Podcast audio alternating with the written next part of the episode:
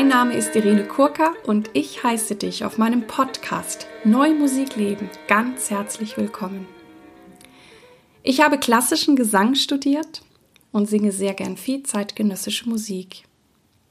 Und wenn du mich gerne live erleben oder treffen möchtest, schau bitte auf meine Webseite www.irenekurka.de. In diesem Podcast geht es um Themen rund um die neue Musik. Ich teile mit dir Hintergründe, Insiderwissen und bringe dir die Menschen aus der neuen Musikwelt näher. Ich bin immer überglücklich, wenn ihr mir schreibt und euer Feedback und das, was ihr aus diesem Podcast mitnimmt und was euch inspiriert, das macht mich so dankbar und so glücklich und natürlich auch total motiviert, ja, diesen Podcast für euch weiterzuführen. Vielen, vielen Dank. Ich freue mich natürlich weiterhin dass ich Kooperationspartnerin der NMZ bin, der neuen Musikzeitung. In der heutigen Folge habe ich ein Interview mit euch, mit dem Pianisten und Komponisten Martin Chiba. Hallo, lieber Martin. Martin Schieber, Pianist, ist heute bei mir in Düsseldorf und ich möchte dich ganz herzlich zum heutigen Interview begrüßen. Ja, ich freue mich auch, dass ich da bin. Wir starten mit der Frage, wie bist du zur neuen Musik gekommen? Ja, das ist eine sehr gute Frage. Ich meine, eigentlich müsste es natürlich äh, selbstverständlich sein, dass man mit der Musik, ähm, die jetzt aktuell geschrieben wird, dass man da ein ganz besonders inniges Verhältnis zu hat. Leider ist das natürlich gerade im Bildungssystem mitnichten so. Bei mir allerdings war es so, dass ich schon sehr früh mit avancierten Klängen in Berührung gekommen bin, schon im, im Kindesalter wirklich, weil ähm, ich habe schon sehr früh sehr viel improvisiert am Piano und das ging auch durchaus schon sehr experimentell zu, also auf keinen Fall nur ähm, tonal. Und gut, dann die erste Begegnung mit der komponierten neuen Musik war dann eigentlich so mit 12, 13 die Musik von Arnold Schönberg, was jetzt natürlich nicht in dem Sinne neue Musik ist. Aber für mich ist Schönberg ähm, so ein bisschen die Urzelle des, ähm, des äh, Denkens im Bereich der zeitgenössischen Musik oder ich sag mal der zeitgenössischen Musik, die ich jetzt besonders interessant finde. Und ein wenig später habe ich dann wirklich auch angefangen, im Teenageralter noch äh, wirklich auch Musik von lebenden Komponistinnen und Komponisten zu spielen und natürlich auch selbst äh, zu komponieren dann auch. Was macht für dich gute neue Musik aus? Das ist deswegen ein bisschen schwierig zu beantworten, weil natürlich äh, die neue Musik sehr viele Gesichter hat. Da müsste man erstmal definieren, was ist überhaupt neue Musik. Ähm, grundsätzlich ähm, versuche ich immer Musik zu spielen, die ich auch selbst gern hören würde. Ich glaube, das ist ein ganz gutes, eine ganz gute Kontrolle. Vielleicht kann ich die Frage ein bisschen negativ beantworten, dahingehend, was meiner Ansicht nach keine gute neue Musik ist. Ähm, das ist dann für mich alles, was sehr stark so in dieses, ähm, ja, kompositorisch gesehen akademische geht, was dann so ein bisschen, ich, ich nenne das dann viereckige Musik, die also sehr stark ähm, aufs Handwerkliche fokussiert, oft auch so ein bisschen neoklassizistisch, ähm, also ein bisschen so klingt wie Hinde mit, mit ein paar falschen Tönen. Das ist dann für mich etwas, was ich persönlich nicht so interessant finde, aber ähm, das ist natürlich nur meine Meinung. Genau. Und was schätzt du dann an Komponisten in der Zusammenarbeit? Ähm, ich würde sagen, das Vertrauen. Weil wir haben ja im, in der ähm, komponierten Musik diese Dualität, dass es auf der einen Seite eben die Partitur gibt und den Komponisten oder die Komponistin, der oder die etwas äh, sozusagen uns Interpreten darreicht. Und dann kommen wir aber ins Spiel und müssen das eben interpretieren. Das ist auch eigentlich eine dialektische Sache, weil das natürlich das Stück von jemandem anderen ist, aber es wird natürlich auch dann ein Stück weit unser Stück, weil wir es ja spielen müssen. Und ähm, ja, ich schätze einfach, wenn, ähm, wenn Komponisten dann auch mal loslassen können und eigentlich ähm, mir oder uns dann vertrauen, dass wir uns dessen annehmen. Das kann ich sehr gut nachvollziehen. Mich würde jetzt noch interessieren, weil du bist ja Interpret und Komponist.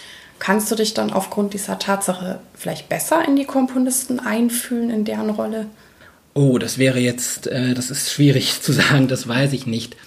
Ähm, ich habe früher auch viel für andere Besetzungen geschrieben. In letzter Zeit schreibe ich sehr viel für Klavier, was ich früher gar nicht getan habe. Das ist ganz interessant.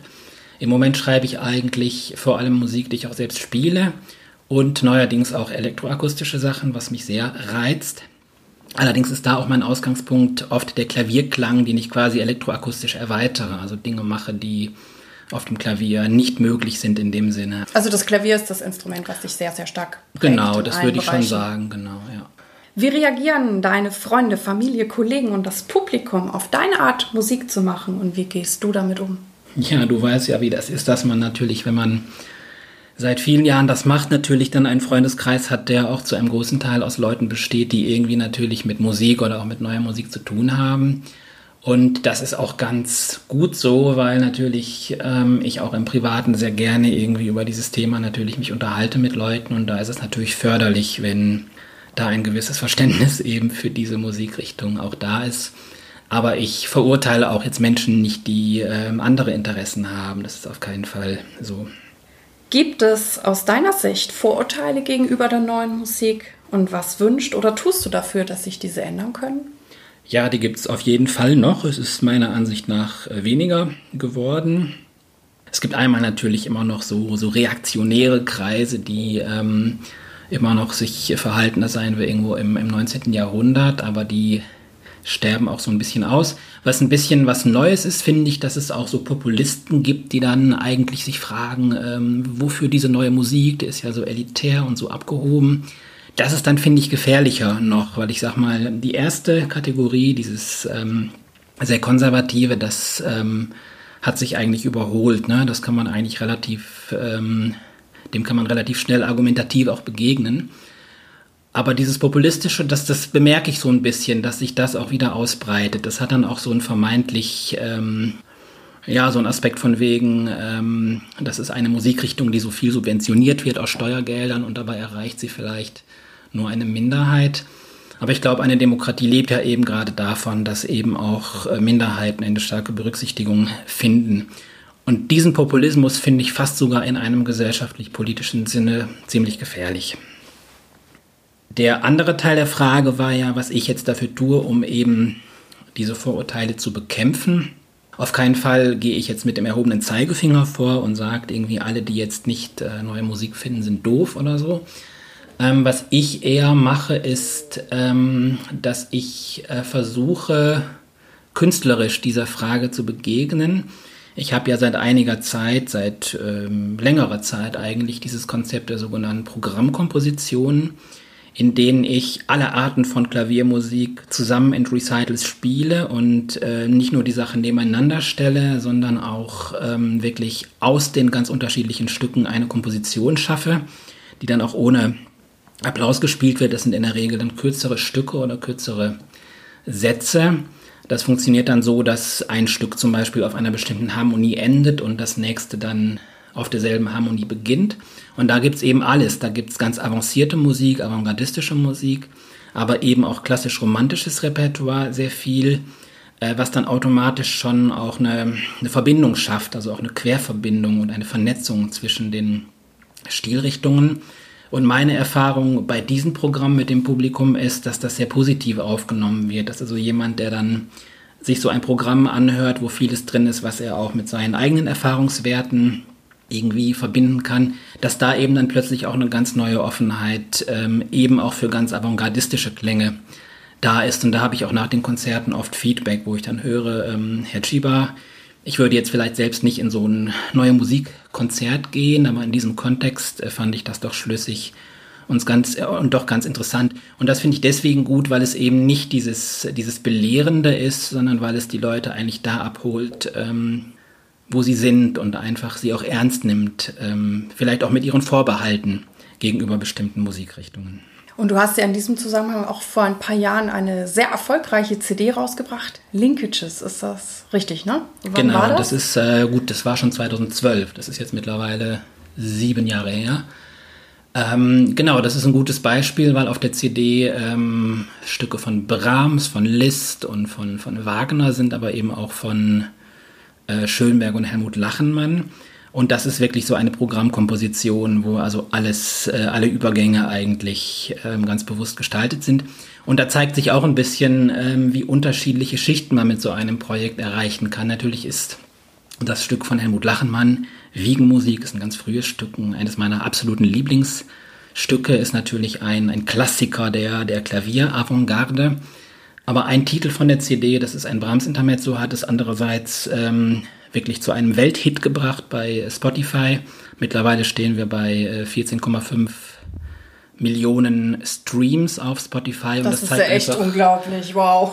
Und das zeigt einfach, dass eben so ein Projekt, was eben ganz unterschiedliche Arten von Musik inkludiert, auch ähm, in dieser Form massentauglich ist. Und das ist natürlich für mich eine große Bestätigung, dass eben dieses Konzept wirklich auch aufgeht. Großartig. Du hast ja ein ja, besonderes, ich weiß gar nicht, wie ich es nennen soll, Konzertform, Konzertprogramm ins Leben gerufen. Man könnte es übertiteln mit einem Social Media Klavierrecital. Mal hieß es Wireless, mal Netzwellen. Das hast du ins Leben gerufen. Was ist das und wie ist es dazu gekommen? Ja, für mich war immer, wie ich auch gerade schon ähm, angedeutet habe, immer eigentlich ist auch eine interessante Herausforderung, nicht nur neue Musik zu machen, sondern auch neue Konzertformen zu erfinden. Und ähm, ich finde ganz allgemein in der Kunst ist es immer gut, wenn ein Künstler ähm, Dinge aus seiner unmittelbaren Umgebung künstlerisch reflektiert. Das klingt jetzt nach einem Gemeinplatz, aber ich finde, das ist wirklich nicht von der Hand zu weisen. Und ähm, ich bin jemand, der sehr interessiert ist und auch ähm, eigentlich fasziniert ist von den, den Social Networks und von diesen Möglichkeiten, die sich da bieten. Und ich habe halt beobachtet, dass es einerseits ähm, Fakt ist, dass diese Netzwerke in der Szene genutzt werden für Werbung. Eigentlich ist ja jeder Künstler oder, oder zumindest jeder junge Künstler irgendwie bei Facebook, Twitter, Instagram, wo auch immer präsent und wirbt dafür seine Projekte.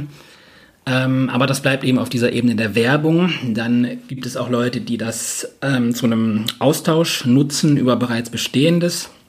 Also dass zum Beispiel irgendwelche ähm, Aufführungen oder Festivals oder was auch immer, irgendwelche Positionen da eben diskutiert werden. Aber das war mir alles nicht genug, weil ich äh, fand, dass irgendwie die, die Social Networks mit ihren äh, wirklich unendlichen Möglichkeiten ähm, auch genutzt werden könnten, um wirklich davon ausgehend oder aus den Netzwerken heraus neue Musik zu schaffen.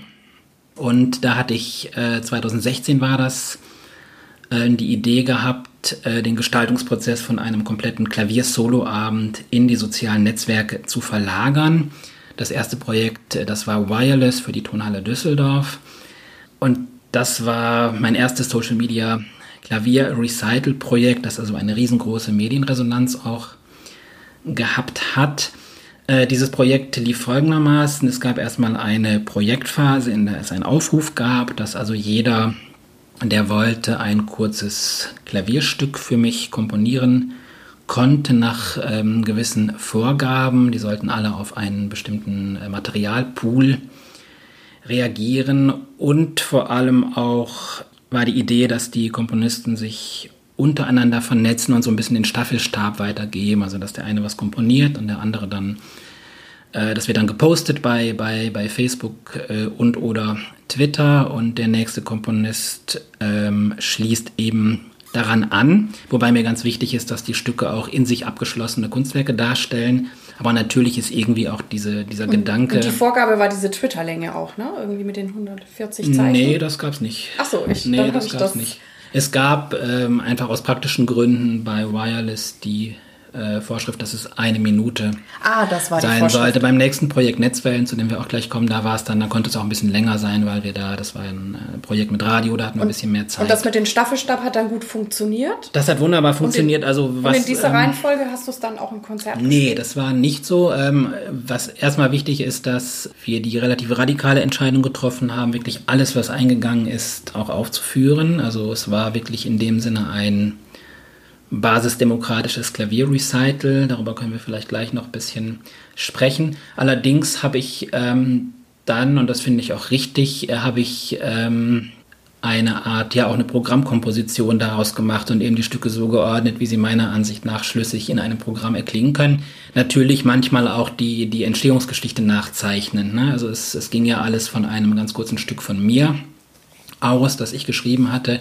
Übrigens nach äh, Zahlen, Gesetzmäßigkeiten aus meiner Facebook-Timeline, wobei das keineswegs äh, Vorschrift war. Ich finde nur immer interessant, solche ja, äh, mathematischen Gesetzmäßigkeiten des Alltags sozusagen in die Kunst hineinzuheben. Gut, aber das war noch nicht alles, sondern wurden, wie gesagt, diese Stücke zu einem Programm verwoben miteinander. Aber für mich war noch ganz wichtig, dass man eben weitergeht und dass dann in dem Recital auch das Konzertpublikum nochmal ganz direkt die Möglichkeit hat, Einfluss zu nehmen auf das klingende Geschehen. Was ich vergaß zu sagen, ist, dass natürlich im Rahmen dieses Kompositionsprozesses auch ein intensiver Austausch natürlich in den Kommentarspalten stattgefunden hat zum Kompositionsprozess. So, zurück zum, zum Recital. Da war eben die Idee, dass es unterschiedliche sogenannte Challenges gab, wo also äh, noch improvisative Elemente im Konzert vorhanden waren oder eben auch bestimmte Blöcke die zur Abstimmung gestellt wurden ähm, an das Konzertpublikum. Dann gab es ja die Challenge, du warst ja da in der Tonhalle bei dem Genau, Konzert. ich durfte drei Eigenschaften Ähm, in mein Handy genau, tippen und das ähm, wurde dann von deiner Assistentin alles zusammengestellt und dann hast du tatsächlich nach diesen ganzen Eigenschaften improvisiert. Genau, äh, das war eben die Idee, dass also jeder ein Adjektiv twittern kann und das erschien dann auf, unserem, auf unserer Großleinwand. Und ich habe dann ad hoc sozusagen darauf reagierend eine Improvisation gestaltet. Das finde ich deswegen schön, weil das für mich eine wirkliche Art von Interaktion ist, dass eben erstmal die Musik von mir zum Publikum geht. Dann wird man dadurch inspiriert, postet man eben ein Adjektiv. Das sehe ich dann und dann antworte ich sozusagen wieder musikalisch darauf. Also das geht dann mehrfach hin und her, die Inspiration. Ne? Also zurück zum, zum Publikum. Dann gab es ja auch noch äh, die Geschichte, dass äh, man äh, Sound-Samples vom Smartphone zuspielen konnte, was dann also eine ganz große die Tonhalle ist ja auch ein wunderbarer Saal mit dieser, mit dieser Kuppel und diese, ähm, diese Klänge, die dann einerseits aus unseren Boxen kamen, aber eben auch von den Smartphones der Konzertbesucherinnen und Konzertbesucher. Das hat dann so eine wirklich eine große Gemeinschaftskomposition ja, geschaffen und eigentlich war jeder irgendwie auch äh, Mitwirkender dieses Konzerts. Das ist eben die Idee. Genau. Und ähm, bei dem Konzert Netzwellen, was hat sich da dann verändert oder was war da anders? Genau, das Konzert Netzwellen, das war das zweite Social Media Klavierprojekt im Jahr 2018 für den Saarländischen Rundfunk.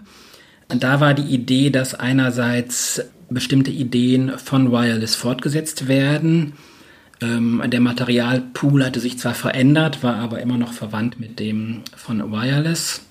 Und da kam eben noch zusätzlich das Medium Radio hinzu, dass wir eben einen äh, zweieinhalbstündigen Sendeplatz hatten am Abend, wo das ganze Konzert auch live im Radio und natürlich auch im Webstream weltweit gesendet wurde. Und da gab es dann eben auch die Möglichkeit, dass äh, praktisch weltweit jeder zum Beispiel an solchen Challenges wie dieser Adjektiv-Challenge, ne, dass man da sowas posten kann und ich das dann durchs Radio oder durch das Internet eben beantworte, hatten wir natürlich nochmal einen viel größeren äh, Radius.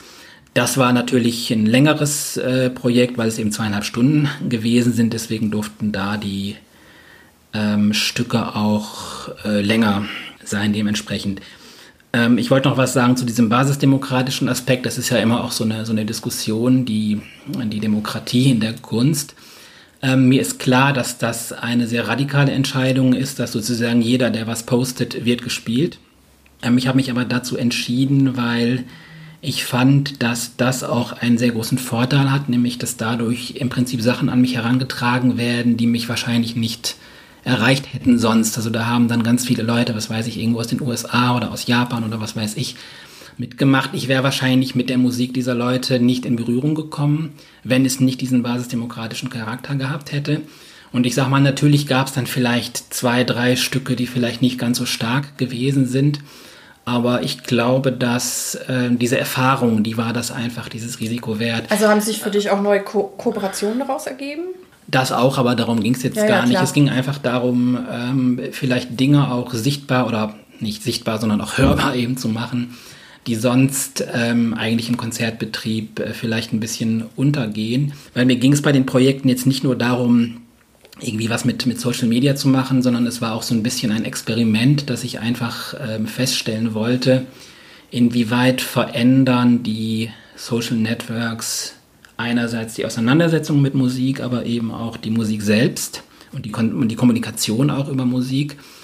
Und ähm, da sind viele Dinge passiert, die man schwer in Worte fassen kann, weil es eben sehr, ähm, sehr subtil ist teilweise.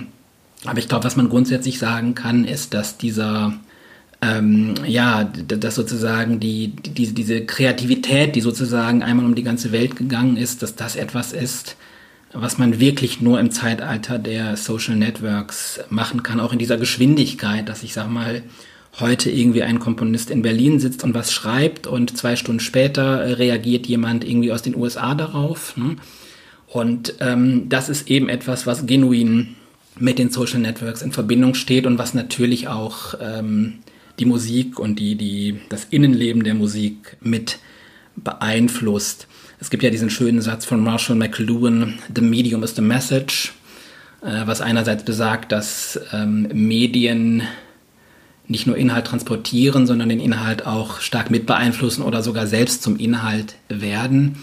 Und ähm, ich glaube, genau das haben wir eben erfahren, ne? dass wir nicht nur ähm, ein Projekt gemacht haben, wo die Vernetzung eben über Social Networks stattfand, sondern dass eben diese Networks sehr intensiv ins Innere der Musik auch gewirkt haben. Natürlich auch, weil einige Komponisten, weil viele Komponisten in ihren Stücken auch äh, thematisch bestimmte Aspekte der sozialen Netzwerke ganz bewusst äh, sich darauf fokussiert haben. Es gab ja, glaube ich, noch Konzerte dann in Trier und in Berlin, wenn ich es richtig verfolgt habe, oder? Und in vielen anderen Städten. Schon genau. auch in vielen anderen Städten. Also das wird auch Ja gut, aber das waren dann Konzerte, wo ich, äh, genau, das ist auch noch wichtig, dass ich praktisch natürlich dann aus diesen Stücken, die eingegangen sind, einige ausgewählt habe, die mir besonders gut gefielen oder die eben besonders gut in ein anderes Programm gepasst haben und die auch zum Beispiel einfach mal in einem ganz analogen äh, Klavierabend gespielt habe. Also das ist sozusagen für mich auch ein ganz wertvoller Repertoire.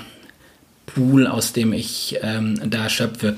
Äh, Stichwort analog, das ist auch noch wichtig, ähm, dass ähm, wir, wir erleben ja eine Zeit, die, ähm, würde man sagen, sehr von der Digitalisierung geprägt ist, aber das ist eigentlich nicht ganz korrekt, weil wir erleben eine Zeit meiner Ansicht nach, die vom, vom Übergang oder von der Schnittstelle zwischen analog und digital geprägt ist. Wir haben äh, mittlerweile ähm, einen sehr großen Einfluss der digitalen Medien im positiven, aber vielleicht auch manchmal im negativen, wenn man bestimmte politische Entwicklungen beobachtet. Aber wir haben auch noch ähm, doch sehr starke analoge äh, Medien, die auch noch sehr einflussreich sind und auch noch sehr wichtig sind. Und das ist eigentlich, ähm, glaube ich, das Zeichen unserer Zeit, diese Schnittstelle. Das wird, denke ich, in 10, 20 Jahren anders sein. Meine Prognose ist, dass das Digitale ähm, sehr viel stärker sein wird und das Analoge in den Hintergrund drängen wird. Ist sicherlich auch eine Generationenfrage. Und des, und, und eines der Ziele dieser Projekte war eigentlich auch diese Schnittstelle zu reflektieren, weil wir ähm, zwar ein Social-Media-Projekt gemacht haben, das aber im Endresultat dann wieder in quasi analoger Klaviermusik immer gemündet ist. Das ist mir ganz wichtig. Ja? Natürlich waren diese Konzerte, du hast es ja in der Tonhalle miterlebt, natürlich auch äh, visuell sehr attraktiv gestaltet mit vielen Multimedia-Elementen. Aber was ich gespielt habe, war überwiegend von einigen elektroakustischen ähm, Ausflügen abgesehen, war doch eigentlich analoge Klaviermusik, in die natürlich die Social Networks hinein wirken. Und eben das finde ich so interessant. Ich habe letztens mit einem befreundeten ähm, Menschen gesprochen, der in der Werbeindustrie arbeitet und der hat mir gesagt, dass mittlerweile eine virale Kampagne dann als erfolgreich angesehen wird, wenn sie irgendwann auch wieder aus den digitalen Medien sozusagen hinausfindet und in der wirklichen Welt, in der realen Welt irgendwie an Relevanz gewinnt. Ne? In der Werbung hieße das, die Leute kaufen das Produkt. Ja? Und das finde ich eben ganz interessant, ja, dass, dass ich sag mal, ähm, wie gesagt, also, also diese, diese Schnittstelle eben zu reflektieren. Ich habe eigentlich alles gesagt dazu. Ja. Super! Jetzt möchte ich von dir wissen, wie ist dein Zeitmanagement? Hast du irgendwelche täglichen Rituale? Kannst du etwas empfehlen? Das ist jetzt ein großer Schnitt. Ja, das ist deswegen schwierig, weil ich immer unglaublich viel gleichzeitig mache und immer das nächste Mal, was sozusagen gerade ansteht. Ähm, deswegen kann ich da jetzt vielleicht keinen ganz heißen Tipp geben. Wenn wir jetzt schon gerade bei den, bei den äh, digitalen Medien sind, dann ist es natürlich auch wichtig zu wissen, wann man mal äh, den Laptop ausschaltet oder das Smartphone ausschaltet und äh, irgendwie Facebook mal ähm, sich ausloggt. Weil ich sag mal, wenn ich jetzt gerade am Piano an einem Chopin-Nocturne übe, dann ist es nicht hilfreich, wenn irgendwie im Hintergrund noch zehn Nachrichten eingehen. Ne?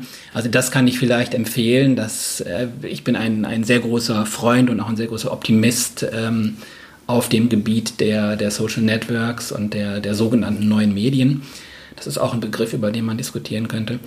Aber ich finde es auch wichtig, dass man dann mal äh, weiß, äh, wo man sich aus dem Ganzen auch mal entzieht und vielleicht mal ein paar Stunden ähm, ganz ruhig am Instrument, Wenn du so viele üben. verschiedene Sachen machst, bist du dann eher jemand, der sich dann, ich sage jetzt lange Zeitfenster für eins nimmt oder kannst du schnell wechseln so am Tag und machst drei verschiedene Sachen? Ja, ich glaube, das ist ein bisschen mein Charakter, dass ich gerne auch mal Abstand zu Sachen habe. Deswegen ist es für mich vielleicht zum Beispiel auch beim Komponieren besser, ich fange was an und dann lasse ich es ein bisschen liegen ah, und mache was super. anderes. Dann kriege ich vielleicht wieder irgendeinen Impuls, ja. Und das verändert das. Also ich bin jetzt nicht jemand, das, das gibt ja auch Leute, die dann sagen, okay, ich mache jetzt vier Stunden das ein genau. und dann vier Stunden, das ist ja auch völlig okay.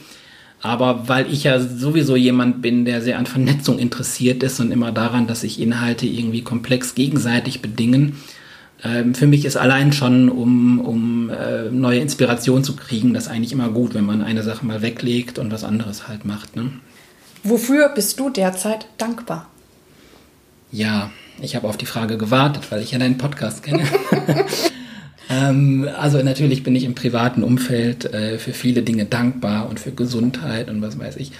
Ähm, es fällt mir deswegen ein bisschen schwer, auf die Frage zu antworten, weil es vielleicht nicht unbedingt meiner Mentalität entspricht. Ähm, so rückwirkend zu sagen, ich bin dankbar, ich bin dafür vielleicht zu, zu rastlos und immer dabei, irgendwie ähm, über neue Projekte nachzudenken. Und was weiß ich, also ich schaue immer eher nach vorne. Deswegen kann ich das eigentlich ehrlich ähm, jetzt so, so ins, aufs Musikalische bezogen schwer beantworten. Im Privaten gibt es natürlich viele Dinge, für die ich dankbar bin. Wer oder was hat dich am meisten geprägt und inspiriert? Ähm, ja, einerseits sind das äh, ganz viele Dinge. Also das kann auch ähm, eine Stadt sein, die einen prägt oder ein guter Film oder auch ein, ein guter Popsong. Ja, zum Beispiel, äh, wenn man sich jetzt äh, so einen Titel anhört, wie das wunderbare Lied Starless von der Gruppe King Crimson. Da ist eigentlich die ganze Musikgeschichte drin. Eigentlich braucht man nichts anderes mehr ja, als 15 Minuten. Äh, am Ende wird es sogar mikrotonal. Ähm, gut, aber jetzt äh, ernsthaft.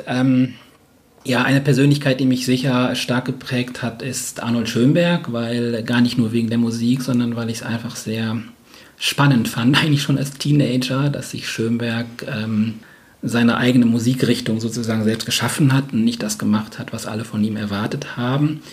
Und auch sich immer sozusagen selbst wieder erneuert hat. Das war ja auch irgendwie ein dialektischer Prozess. Er hat sich ja irgendwie immer selbst revolutioniert. Das finde ich sehr sehr spannend. Wer dann für mich auch eine ganz wichtige Figur immer gewesen ist, das ist ähm, Helmut Lachenmann, wegen des Gedankens, das ist eigentlich ein bisschen ähnlich wie Schönberg, nur natürlich in einer anderen Generation, dass er ja praktisch gesagt hat, man soll sich eigentlich sein eigenes Instrument erfinden und nicht das Instrumentarium nutzen, das schon da ist.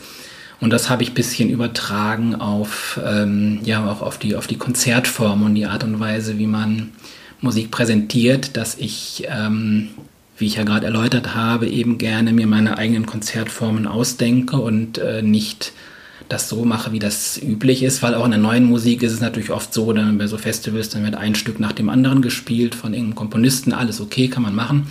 Aber ich finde es halt vielleicht nicht so spannend und ich finde ähm, viel interessanter, wenn man eben ähm, ja auch da was Eigenständiges eben entwickelt. Das ist etwas, was einerseits ähm, bei großen Teilen sowohl der Szene als auch beim Publikum sehr gut ankommt.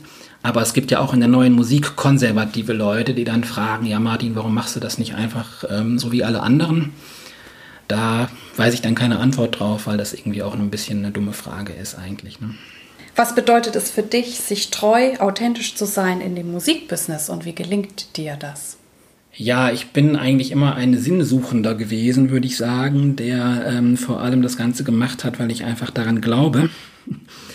Und ähm, ich habe so ein bisschen ähm, die Absicht, nur Sachen zu machen, die ich auch selbst gern hören würde. Also ich stelle mir immer vor, wenn ich ein Projekt mir ausdenke oder wenn ich ein Programm zusammenstelle, würde ich das selbst interessant finden als Hörer. Und ich glaube, das ist eine sehr gute Kontrolle, weil ähm, ja, weil wie gesagt, dann bleibt man sich eigentlich automatisch selbst treu, ne, wenn man wirklich immer das mitbedenkt. Und was bedeutet für dich Erfolg?